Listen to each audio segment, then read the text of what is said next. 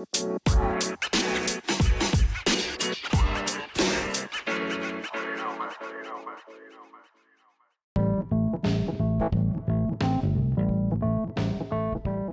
a todos, yo soy Jairo Morales y bienvenidos a un nuevo episodio de El Rincón del Escritor. En esta oportunidad vamos a hablar sobre cuentos para leer en cuarentena.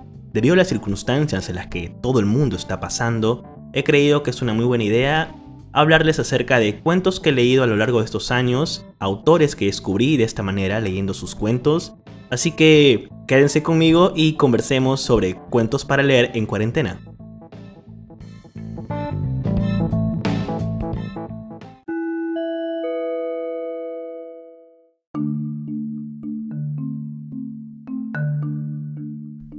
Antes que nada, quiero comentarles que para mí la manera de descubrir qué tan bueno es un autor es leyendo sus cuentos. De hecho, antes de comprar las novelas de los autores, usualmente leo sus cuentos, si es que los tuvieran, claro. Porque para mí escribir un cuento es, es algo muy complicado. De hecho, Muchos autores consideraban que la forma de escritura del cuento es mucho más compleja que escribir una novela. En una novela tú te puedes explayar en muchísimos párrafos, en muchísimas páginas, usar cuantos personajes quieras, pero en un cuento estás muy limitado. Usualmente son 10 o 20 páginas, dependiendo de tu historia, pero siempre tienes que existir entre esta medida de el inicio, el nudo que quieras tener y el desenlace de este nudo. Entonces, los cuentos son una forma totalmente interesante para descubrir autores y particularmente si tú quieres escribir y quieres escribir novelas, la forma más fácil de hacerlo es leyendo o escribiendo cuentos. De hecho es así como yo comencé. En algún momento cuando decidí que quería dedicarme a escribir, me di cuenta que no tenía un estilo, no tenía una voz propia, ni siquiera tenía una idea de cómo es que podía escribir una novela o una historia de más de 10 páginas. En un inicio me resultaba totalmente complicado hacerlo, así que decidí escribir cuentos de una página, fui creciendo a dos páginas, a tres páginas, a cuatro páginas, que por un largo tiempo fue el estándar que tenía cuentos de cuatro páginas, hasta que poco a poco me fui dando cuenta que podía escribir un poco más de cuatro páginas, de cinco a seis, diez páginas, y de pronto diez páginas se convirtió en el nuevo estándar para mí, y actualmente pues nada, escribo diez páginas en ¿qué? dos, tres horas. Em, ahora escribo novelas, busco escribir novelas porque eso es lo que quiero ser, novelista. Así que considerando esto, los cuentos son una forma muy perfecta de contar una historia, sobre todo porque tienes que sintetizar muchas cosas en pocas páginas. Eh, entonces, considerando esto, les voy a hablar sobre los cuentos que he leído a lo largo de estos años y me han parecido muy muy fascinantes. Sin ir tan lejos, quiero hablarles sobre este cuento que de alguna forma me introdujo a la ciencia ficción china y es de Hao Jingfang, esta autora que fue, si no me equivoco, la primera autora china en ganar un Hugo Award, que vendría a ser como el Oscar de la ciencia ficción. Eh, el cuento en mención se llama Bajo los pliegues de Pekín, ese es el título en español, en inglés es Folding Beijing, que para mí es un mejor título en inglés. Es un cuento en realidad de una sociedad no tan distópica, porque realmente te narra esta diferencia de clases que ya actualmente hay en China, en donde Beijing, debido a la gran eh, cantidad de personas que tiene, ha decidido, pues las ciudades o parte de las ciudades son como pequeñas capas. El día está destinado a la gente con dinero y la noche está destinada a la clase obrera.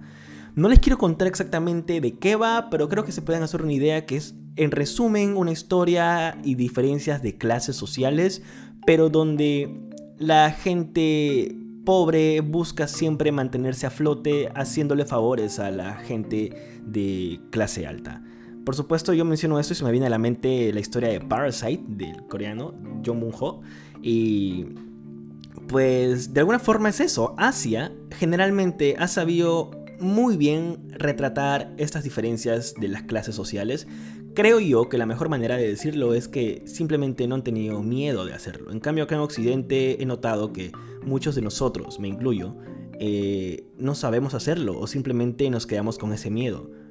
Pero volviendo al tema del cuento, Bajo los pliegues de Pekín es una historia totalmente fascinante en donde la propuesta que te arma Jing Fan Hao es una historia en donde uno va descubriéndose a sí mismo. Como lector me encantan a mí esas historias que leyéndolas, a pesar de que no es mi cultura, a pesar que no es mi país y a pesar que ni siquiera es mi idioma, porque ahí todo el mundo habla mandarín, eh, me veo reflejado. Digo, ok, estos somos nosotros. Esto es la posibilidad de un futuro en donde quizás podamos terminar y la idea no es esa.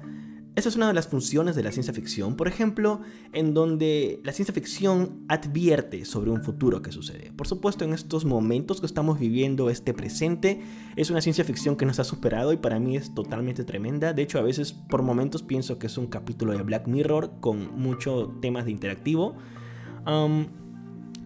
Bajo los pliegues de Pekín es esta historia que te introduce a la ciencia ficción china moderna. De hecho, si tienes curiosidad por saber qué más, lejos de las historias de Asimov, lejos de las historias de un Ray Bradbury, tenemos la ciencia ficción china. De hecho, todo esto comenzó cuando en el 2016, si no me equivoco, Barack Obama, el entonces presidente de Estados Unidos, mencionó este autor chino también, Xi Liu, y la novela El problema en los tres cuerpos.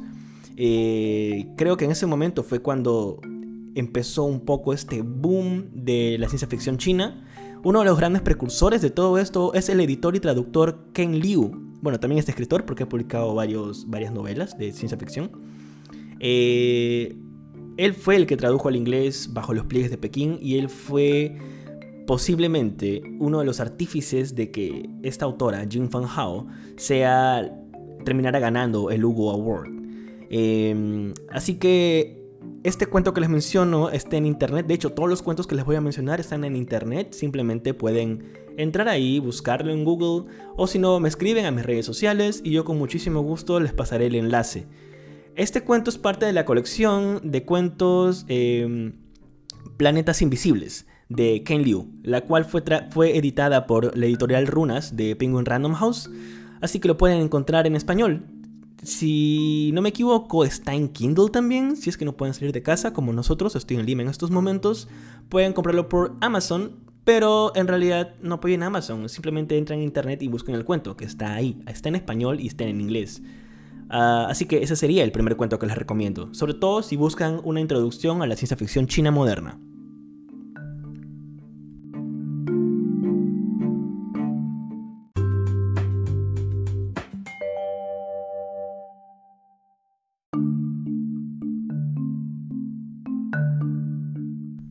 Continuando un poco con este género de ciencia ficción, me gustaría hablar también de Isaac Asimov y Ray Bradbury. Isaac Asimov tiene, bueno, Isaac Asimov fue un escritor muy prolífico, escribió cientos de cuentos de ciencia ficción y fantasía. También escribió muchísimos ensayos científicos, porque el tipo, si no me equivoco, era muy especializado en esto y aparte leía bastante. Em, pero de todos sus cuentos, uno de los primeros que leí y que me fascinó fue Asnos Estúpidos. Es un cuento eh, posiblemente de media página en realidad, y es un simple diálogo entre una entidad superior y uno de sus ayudantes con respecto a la Tierra. Eso es todo lo que les puedo decir porque es una historia con una sorpresa y un pequeño giro muy detallado, pero que de alguna forma hace que sientas que quizás es una advertencia o fue una advertencia. Muchas de la ciencia ficción, como les comentaba, es justamente eso, es una advertencia de un posible futuro en donde lo ideal es realmente evitarlo. Pero bueno, Isaac Asimov escribió ese cuento, si no me equivoco, en los 80s, 70s, no estoy muy seguro. Pero es un cuento totalmente interesante, se titula Asnos Estúpidos.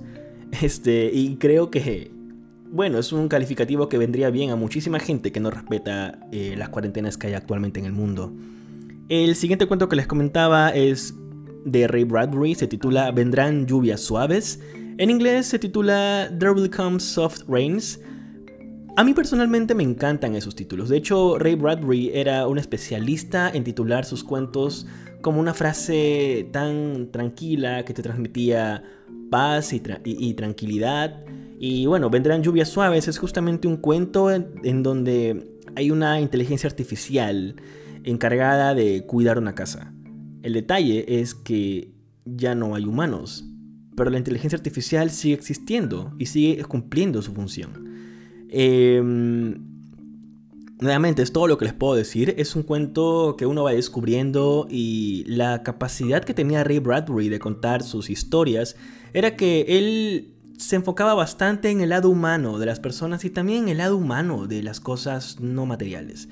Porque sabía reflejar muy bien las cosas y todos los pensamientos y los sentimientos que, de las personas en sus textos. De hecho, esto me viene a la mente un consejo de Alan Moore, el escritor de cómics y novelas, autor de Watchmen y B de Vendetta. Él mencionaba que para que una historia suene real a nivel humano tenía... Perdón, para que una historia ficticia sea real, debía sonar justamente real a nivel humano. Debía tener este elemento que cualquier humano, cualquier persona pudiera identificar y pudiera verse reflejada en esa historia.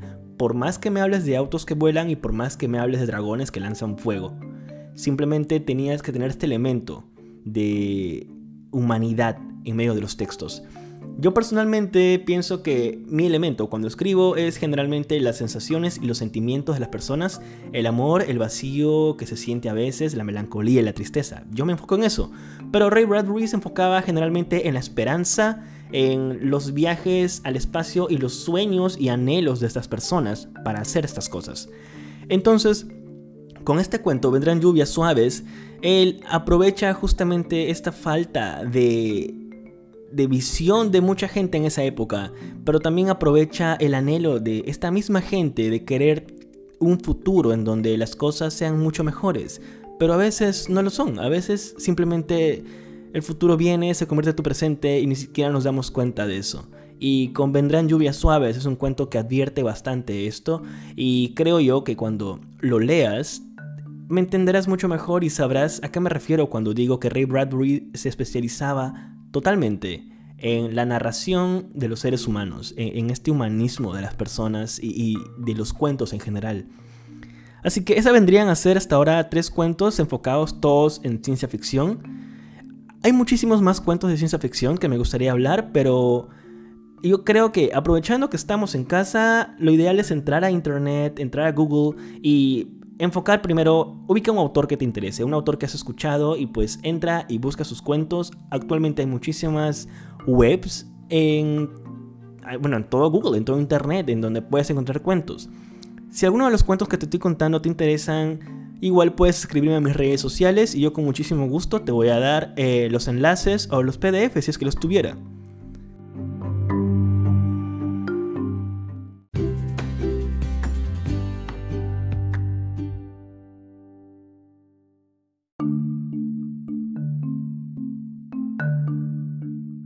Ahora vamos un poco a la literatura latinoamericana, ¿qué les parece? Eh, uno de mis autores favoritos es el argentino Julio Cortázar. Él es autor de la novela, bueno, Rayuela, que es una novela muy, muy famosa. Em, pero sus cuentos, Julio Cortázar era muy bueno escribiendo cuentos. De hecho, él, él dio clases en Berkeley. Y de hecho hay un libro publicado por Alfaguara hace unos cuantos años en donde se titulaba Clases de Literatura en Berkeley. Eh, en donde se basaron en unos audios que grabaron de Julio Cortázar enseñando, dictando clases. Eh, es de ahí de donde saco esa teoría de que para Julio Cortázar el cuento es una esfera de cristal en donde nada entra y nada sale, es totalmente perfecta, totalmente lisa y se ve a través de ella. Eh, de todos los cuentos de Julio Cortázar, de hecho, eh, si no me equivoco, Penguin Random House justamente ha publicado hace unos años tres tomos de los cuentos de Julio Cortázar y estoy muy seguro que actualmente hay muchas otras ediciones de sus cuentos. Una forma perfecta de conocer a Julio Cortázar es leyendo sus cuentos. De hecho, uno puede descubrir cómo fue evolucionando él como autor y como persona leyendo sus cuentos, leyéndolo desde los inicios hasta los últimos años de su vida, porque él nunca dejó de escribir, incluso cuando estaba en París enfermo, siempre escribía. Pero uno de sus cuentos que a mí me fascinó bastante fue El Perseguidor. Es un cuento que está inspirado en Charlie Parker, el saxofonista de jazz. Em, todo el mundo sabe que Julio Cortázar adoraba el jazz.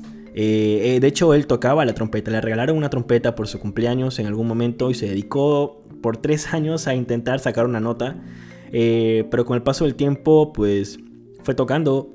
Su estilo favorito era el de Chet Baker, trompetista también de jazz. Pero volviendo al tema del cuento, Julio Cortázar cuenta que estaba en algún momento eh, de viaje por Europa y escuchó las noticias que el saxofonista Charlie Parker había fallecido en su casa, en su sala, de sobredosis. En esa época muchos músicos de jazz eh, fallecieron debido al uso indiscriminado de las drogas.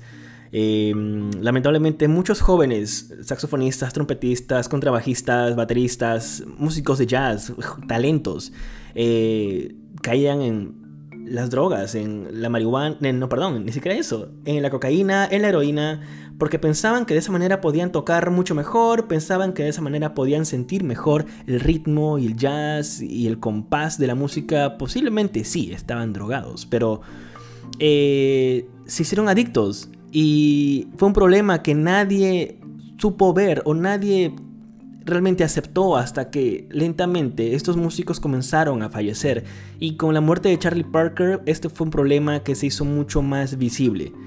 Em, entonces, debido a esto, cuando Julio Cortázar escucha esas noticias, totalmente triste, regresa a su departamento eh, y se dedica a escribir El Perseguidor. Es un cuento que él dedica a Charlie Parker y no les quiero contar mucho ese cuento en realidad, porque es un cuento sí, un cuento un poco largo, pero es una historia en donde creo yo que podemos apreciar bastante este cariño por el jazz y este cariño por en sí la historia que tenía Julio, la forma de construir un escenario, de mostrarte un personaje en muy pocas páginas. Eh, es algo totalmente fascinante porque se muestra el talento y uno como lector queda totalmente fascinado con lo que Julio Cortázar tenía para explicar en esos momentos. Eh, Creo que tengo el PDF de ese cuento, si no me equivoco. De todos modos, si les interesa, como les indicaba hace unos minutos, pueden escribirme y con muchísimo gusto se los voy a pasar. Y el siguiente cuento que quería hablarles es de Anton Chekhov, nuestro autor ruso por excelencia. De alguna forma él fue el que, digamos, em, no sé si decir inauguró o de alguna forma marcó el inicio del cuento moderno. Eh, el cuento mención es La Dama del Perrito. Es un cuento eh, bastante corto en realidad, pero es un cuento lleno de este, esta ansiedad y este misterio y estas formas de tan, tan perfectas de narrar y de describir que tenía Anton Chekhov. De hecho, uno si busca escribir cuentos, inicialmente debe ir a la literatura, a la literatura rusa, claro, porque Anton Chekhov así como otros compatriotas, tenían una manera muy particular de describir cosas, tenían una manera muy particular de también escribir diálogos. Entonces, con La Dama del Perrito, es una narración en donde uno no deja de leer, porque una oración te lleva a la siguiente y así sucesivamente, porque quieres saber qué sucede, porque quieres eh, saber la frustración de este personaje en donde quizás las cosas no van a salir bien o quizás sí han salido bien para esta persona pero no para el resto, pero sobre todo porque, bueno, es literatura rusa y estos tipos eran tan dramáticos pero tan sutiles en sus cosas que ahora que me pongo a pensar, eh, los únicos que superan o igualan este dramatismo en la historia vendrían a ser los coreanos. Eh, no he leído muchos cuentos coreanos, pero sí he visto muchos dramas coreanos en donde, wow, el drama, no se imaginan, es increíble. Pero bueno, volviendo al tema, el cuento en mención es La Dama del Perrito. Es un cuento corto, pero muy increíble si uno busca aprender un poco más de estos autores, si uno busca aprender un poco más de estilo, de tener voz propia. Este cuento de Anton Chekhov les va a encantar. Y con respecto a Anton Chekhov, pues si encuentran cualquier cuento que él escribió, simplemente léanlo. Eso es uno de los autores en donde uno nunca va a perder, uno nunca va a dejar de aprender en realidad. Y pues eso, si lo consiguen, si leen otros cuentos de él, igual cuéntenme si descubrieron algún cuento de Chekhov o de cualquier autor ruso, Nemirovsky por ejemplo, pues díganmelo y con muchísimo gusto lo voy a leer, porque son tantos cuentos que han escrito estos autores que honestamente no hay posibilidad de leer todos. A menos claro que estés en cuarentena y no tengas nada que hacer, como en estos momentos.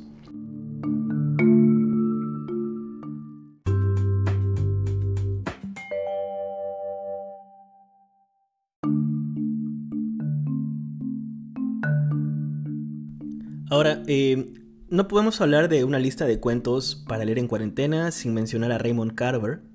Raymond Carver fue un, escritor, un cuentista estadounidense. Eh, si no me equivoco, para muchas personas él es considerado, luego de Hemingway, uno de los mejores cuentistas que tuvo Estados Unidos. Y particularmente pienso que quizás tengan razón.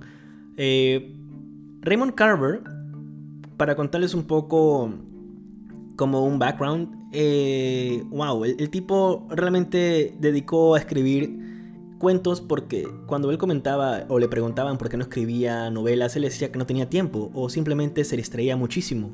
Entonces él encontraba en los cuentos, al ser cortos, eh, una mejor manera para hacerlos. Así que se especializó en eso. La forma que tenía Raymond Carver era bueno, el estilo en realidad era que se enfocaba bastante en la sociedad en la que él vivía. Era una sociedad de una clase media baja, eh, de hecho él fue bastante pobre de, niño. Y pues él narraba esta sociedad norteamericana que los demás autores ignoraban, mientras tenías tú hace unos, en, los 20 un Fitzgerald que te narraba de la opulencia norteamericana, del dinero y todo el tema. Eh, en el siglo 20 también, este, bueno, si no me equivoco, 80s, 70s, tenías un Raymond Carver que te narraba sobre esta gente que vive en una gasolinera, que tiene que trabajar todos los días, que de pronto tiene una mujer, que tiene dos hijos, tres hijos. Y es eso, ese era el cuento de Carver. Pero el cuento en particular es de qué hablamos cuando hablamos de amor. Eh, este cuento es muy famoso, sobre todo cuando em, se publicó esta película Birdman. Em, en donde es básicamente recrear una obra teatral sobre este cuento. Eh, ¿De qué trata? ¿De qué hablamos cuando hablamos de amor? Es un cuento en donde básicamente es una pareja conversando con otra pareja de esposos sobre otras personas. Personas sobre hablando de qué es lo que opinan del amor pequeños detalles en donde Carver mostraba esta sociedad un poco quizás machista, en donde la misoginia existía y aún existe, pero él lo, hacía de una manera sutil, porque demostraba de esta manera que esto existía, esto era un problema, pero era su realidad y hablaba sobre eso. ¿En de qué hablamos cuando hablamos de amor? E, es una historia en donde los diálogos son totalmente ricos, totalmente expresivos, y pues es un cuento que creo yo debería leer todo el mundo. Sobre todo porque de alguna forma encontramos un reflejo de nuestra sociedad, un reflejo de nosotros mismos inclusive. Quizás no en los diálogos, pero sí en las descripciones de las cosas. Y Raymond Carver era muy bueno en esto. Él, tenía una visión totalmente exclusiva, a mi parecer, para poder narrar ciertos detalles, en donde escribía sobre el arroyo y los peces en el estanque y uno se imagina eso, uno escucha el sonido del, río fluir, chocar contra las rocas, el sonido de los pájaros que están eh, cantando en los árboles. Realmente e, es, es, un cuento interesante y hay una película titulada Stuck in Love, en español vendría a ser em, Editando el Amor o Un Amor en la Playa, algo así, porque en España y en Latinoamérica titulan las películas muy diferentes pero el título en inglés es Stuck in Love, em, en donde hablan bastante de este cuento, porque el protagonista de esta película adora, adora bastante este cuento. Pero sobre todo mencionaban la última línea del cuento, de qué hablamos cuando hablamos de amor. Em, les quiero contar, les quiero leer esta última línea, pero antes de eso quiero hacer un, quiero recalcar que Haruki Murakami fue quien tradujo uno de los cuentos de Raymond Carver. De hecho, eh, hay una narración, una especie de ensayo de Haruki Murakami cuando pudo ir a Estados Unidos, porque eh, Haruki Murakami vivió un tiempo en Estados Unidos dando clases, si no me equivoco. No sé si dando clases o estudiando o especializándose, pero estuvo en Washington. Puedo ser equivocado, pero sé que estuvo en Estados Unidos estudiando. Em, Haruki Murakami cuenta en algún momento cuando él tradujo a Raymond Carver, eh, Raymond Carver se contactó con él para darle las gracias, porque él lo entendía como un, un catedrático para él, un japonés, un catedrático japonés se interesaba en sus cuentos, porque Carver no consideraba que lo que hacía era importante. Em, entonces se encontraron, fueron a almorzar y en ningún momento Haruki Murakami cuenta le explicó a Carver que él también era escritor. Eh, fíjense la, la humildad que tenía Haruki Murakami. Y simplemente se encontraron, conversaron, Carver le dio las gracias sobre su el traducir sus cuentos al japonés. No entendía qué era lo que sucedía, pero según Haruki Murakami nunca tuvo las agallas de decirle a Carver, yo también escribo, yo, yo te admiro. Simplemente lo vio, comieron, conversaron porque estaban con sus esposas. Haruki Murakami estaba con su esposa y Carver estaba con Tess Gallagher, su, esposa. Y pues nada, fue un almuerzo que tuvieron en Estados Unidos. Eh, Haruki Murakami narra bastante cómo es que se conocieron, qué era lo que sentía en esos momentos. Y años después, cuando Raymond Carver fallece debido a complicaciones por su salud, eh, Tess Gallagher le envió a Haruki Murakami unos zapatos, los zapatos de Raymond Carver. No sé qué puede significar eso, pero es lo que cuenta Haruki Murakami, en donde cómo es que tenía esta conexión con Carver. Y posiblemente Carver nunca supo que Haruki Murakami era un cuentista, un novelista, y quizás nunca se enteró que años después Haruki Murakami vendría a ser uno de los mejores novelistas que tendría el mundo en estos momentos. Pero esa es la historia. Esa es la historia de Haruki Murakami, así como también tradujo El Gran Gatsby al japonés, él tradujo esos cuentos de Raymond Carver. Eh, si les interesa, puedo buscar esta entrevista o este ensayo que él escribe, creo que es en inglés nada más, y lo pueden leer. Pero es una historia totalmente fascinante. Entonces, considerando esto, que Haruki Murakami había observado en Carver esta sensibilidad de describir una sociedad, pues hay este último párrafo del cuento de, de qué hablamos cuando hablamos de amor que me fascina totalmente. Y los voy a leer. Es básicamente es, las dos parejas estaban sentadas conversando. Ese es el background. Y el narrador termina el cuento de esta manera, que decía, oía los latidos de mi corazón. Oía el corazón de los demás. Oí el ruido humano que hacíamos allí sentados, sin movernos, ninguno lo más mínimo ni siquiera cuando la cocina quedó a oscuras. Y fin, es así como termina el cuento. Em, es, lo he leído tantas veces que tengo marcadas en las páginas los, los detalles y las descripciones que él hace de ciertos pasajes, de ciertos objetos, inclusive la forma en la que narra la oscuridad eh, la penumbra que va creciendo porque están cenando, teniendo un lonche y la oscuridad va llegando, la noche va llegando y poco a poco la luz se va atenuando y él sabe narrar eso. Em, así que eso es, consigan este cuento y si no me escriben y con muchísimo gusto se los voy a pasar.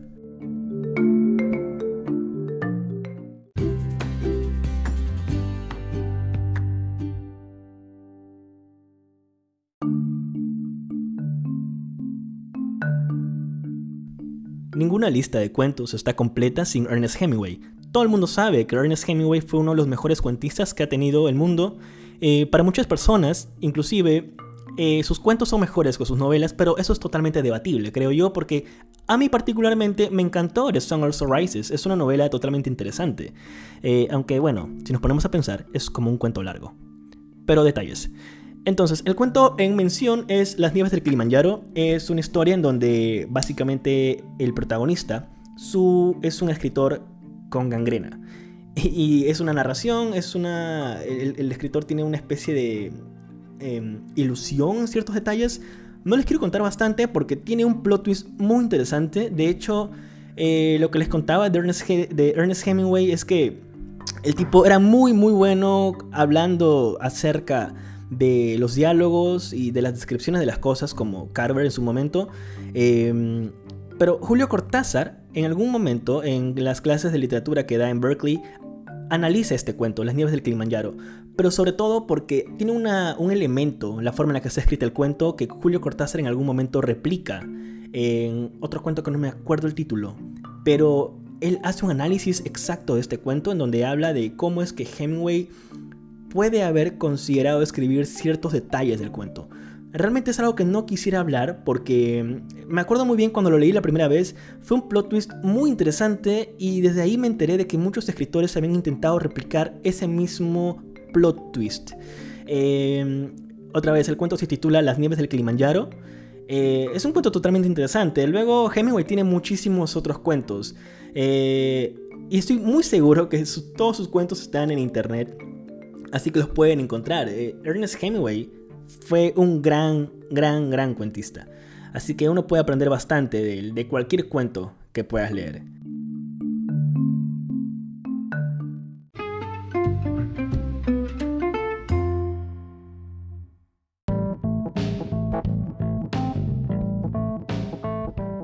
Y eso sería todo en el episodio de hoy. Si les ha interesado alguno de los cuentos de los cuales he hablado, pueden escribir a mis redes sociales. Em, en Twitter estoy como Jai Morales y en Instagram estoy como Jairo Morales Books.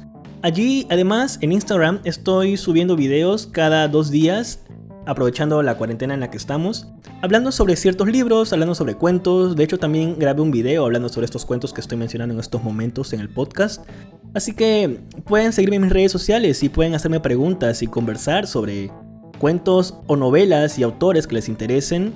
Muchas gracias por llegar hasta acá. Espero que estén bien en la seguridad de sus casas y por favor cuídense, traten de no salir de casa porque en estos momentos, como les comentaba, la ciencia ficción nos está superando, pero al menos tenemos libros para leer y tenemos el internet con muchísimos cuentos que podemos encontrar en estas distintas páginas que tenemos. Pues nada, eso sería todo. Si tienen algún cuento que me recomienden o alguna novela que me recomienden, simplemente escríbanme y con muchísimo gusto lo voy a buscar y lo voy a leer. Yo soy Jairo Morales, esto ha sido El Rincón del Escritor. Muchísimas gracias por escucharme, nos vemos en el siguiente episodio. Chao.